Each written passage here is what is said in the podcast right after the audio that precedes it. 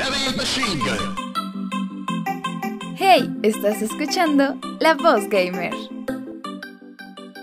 Hola, ¿qué tal? Mi nombre es Cristian. En este podcast hablaremos de temas relacionados con videojuegos, tecnología, consolas y sobre todo mi parte favorita, hardware de computadora. Todo lo abordaré de una manera personal, el cual daré mi punto de vista y opinión de la misma. Como primer episodio, hablaré del cómo generan ganancias las empresas que hacen consolas, ya sea Nintendo, Sony y Microsoft respectivamente con sus consolas en el mercado. La pregunta puede ser hasta cierto punto obvia.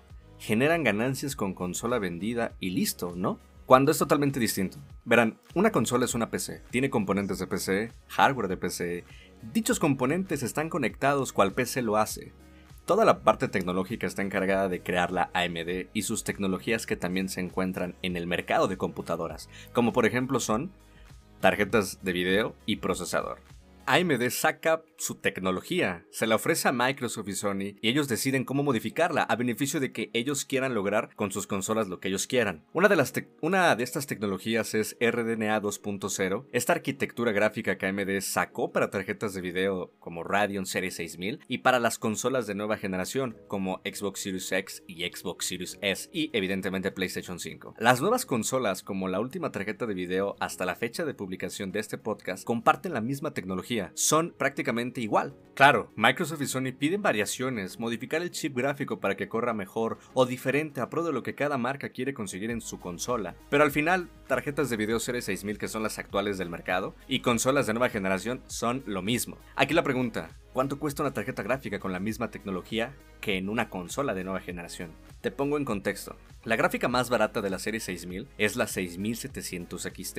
Es la más barata de las de entrada con arquitectura RDNA 2 es la misma que tienen las nuevas consolas. Esta está en un precio de 480 dólares, algo así como 13 mil a 15 mil pesos mexicanos. Obviamente, en temporadas no pandémicas, donde no hay mineros ni escasez de componentes. Ahorita en el mercado estas tarjetas están ya con una, entre comillas, bajada de precio en 18 mil pesos, más o menos 680 dólares. Y una consola Sirius X, que es digamos la tope de gama de las consolas, vale 499. La cual en Amazon llega a estar a precios pues bien, no tienen sobreprecio, están a 15 mil a 18 mil pesos mexicanos. La inflación de precio eh, en este producto no afecta tanto a las consolas como por ejemplo en PC con las tarjetas de video. A menos que la compres en reventa, evidentemente, pero si es a precio retail, precio de tienda eh, Amazon, Walmart, etc., eh, usualmente casi siempre la encuentras a un precio oficial sin inflación. Como podrás darte cuenta, una tarjeta de video cuesta 480 y una consola cuesta 490. Pues valen más o menos lo mismo. La gran diferencia es que en PC todavía falta comprar procesador, tarjeta madre, almacenamiento, memoria RAM, fuente de poder y un gabinete. Adicional a esto, debes ya tener un conocimiento previo para saber armar una computadora y no depender de un tercero que lo haga porque si no es así, es igual a gastar más dinero, a que alguien te alarme porque tú no sabes, o en su defecto comprársela a alguien que ya sepa armar, pero te da un sobreprecio de casi casi 3 mil o 4 mil pesos de mano de obra. Ahora, ya no son 480 nada más de la gráfica, inclusive hasta puedes duplicar el precio de lo que te va a costar una sola PC. Estarías pagando aproximadamente 700 dólares por una PC completa, con todos los componentes que conlleva. Cuando una consola pagas, llegas a tu casa o te llega a tu casa, conectas y te pones a jugar. Y listo. Nada de, nada de estar instalando Windows, nada de estar poniendo drivers, nada de pelearte con la computadora porque no es compatible o en el peor de los casos no prende. Con tan solo pagar 499 dólares o 18 mil pesos mexicanos, ya estás jugando en tu nueva consola. Date cuenta el gasto que requieres para tener una PC que sea igual o un poco superior a una PC. Estamos hablando que es el doble de precio prácticamente. Para poder jugar en PC como jugarías en tu consola de última generación, una Series X o un PlayStation 5. Es lo que nos lleva a la pregunta del inicio. ¿Cómo generan ganancias entonces las empresas de consola si prácticamente parece que están perdiendo dinero?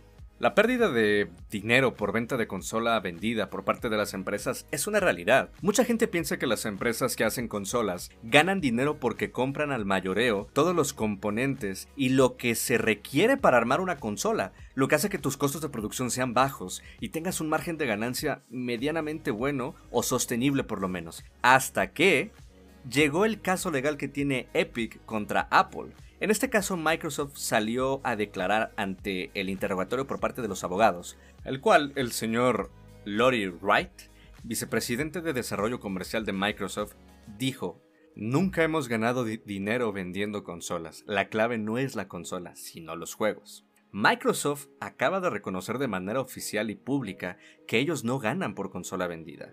Uno de los abogados le preguntó a Lori ¿Microsoft ha obtenido alguna vez beneficios con la venta de consolas? A lo que Lori responde con un rotundo no. Los ingresos y beneficios no vienen de la venta de hardware, sino de la venta de juegos y suscripciones con Xbox Live Gold y Game Pass. Xbox, y me imagino que Sony también, las tiendas virtuales de cada, de cada consola, Xbox Store y PlayStation Store, cobran una tarifa del 30% por juego vendido. Es por esto, por esto mismo, que en Xbox nunca vas a encontrar ofertas tan jugosas como en PC, como por ejemplo las ofertas de verano de Steam, Epic regalando juegos, etc. Y es también por este mismo motivo que Xbox vende consolas con pérdidas, pero recuperan inversión en ventas digitales, en suscripciones, en venta de periféricos que baratos no son. Si se te descompone un control, prácticamente lo vas a cambiar hasta que la última tecla te deje de funcionar o el, el último botón, porque no son baratos. Baratos no son.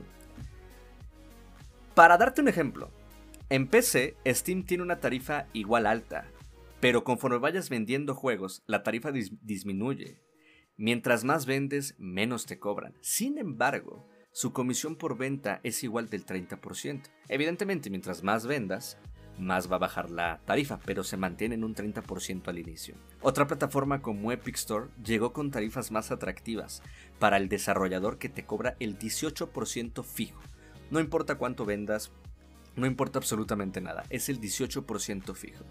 Si usas el motor gráfico Unreal Engine, que es propietario de Epic, puedes exentar el pago de comisión si exclusivamente sacas el juego en su plataforma. Si el lanzamiento de tu juego es nada más en la plataforma y no lo sacas en otra como en Steam, como en Ubisoft, como en la misma Microsoft Store de PC.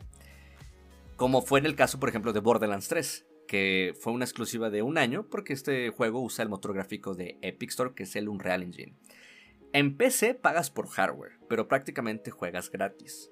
Tú te armas tu PC, te puede costar mucho, mucho más que una consola, evidentemente, pero los beneficios son infinitos, como por ejemplo el hecho de que ahorita estoy grabando este podcast, el hecho de que yo ahorita tengo GTA gratis porque me lo regalaron en la Epic Store, y dicho, sea de paso, es uno de los juegos más jugados de manera en línea. Vaya, tienes muchas ventajas estar en PC, no solamente abrir Excel o abrir Word, para nada. Em, y bueno, prácticamente ese es el motivo por el cual las consolas venden con pérdidas pero ganan con venta de cosas digitales. Y también por este motivo Xbox, y me imagino que Sony también, aunque no haya declarado nada al respecto, venden con pérdidas.